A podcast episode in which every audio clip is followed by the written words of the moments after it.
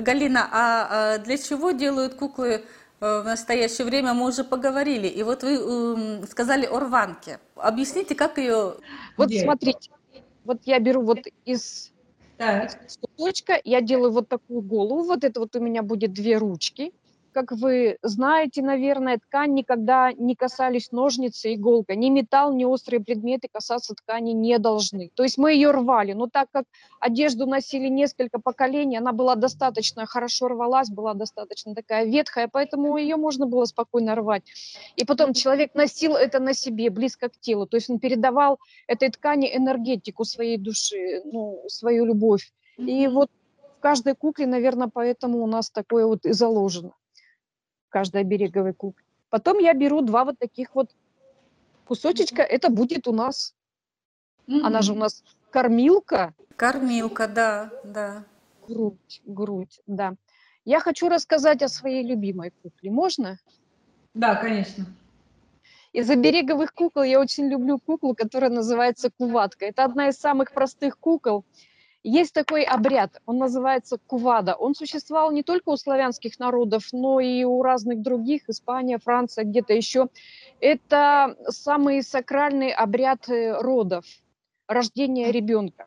То есть женщину беременную, когда она уже была готова родить, ее отводили, например, в баню, украшали баню куклами-куватками, они такие маленькие, их было много, и она там тихонечко себе рожала. В это время ее муж дома э, одевал женское платье и изображал звуком, что он рожает. Он кричал, стонал, м, ну, И таким образом он помогал.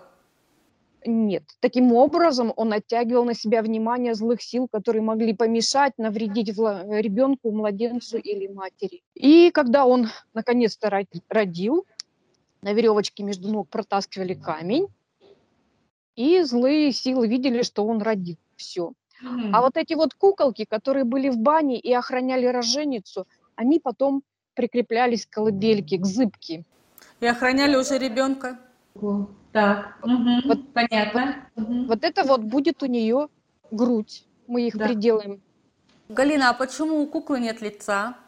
Ну, вообще считается, что у куклы нет лица, чтобы в нее не, вселились, не вселилась нечисть, не вселился злой дух, поэтому не надо ей лицо. А в принципе, знаете, ну чем мы рисовали лицо? Маркером. Маркеров не было.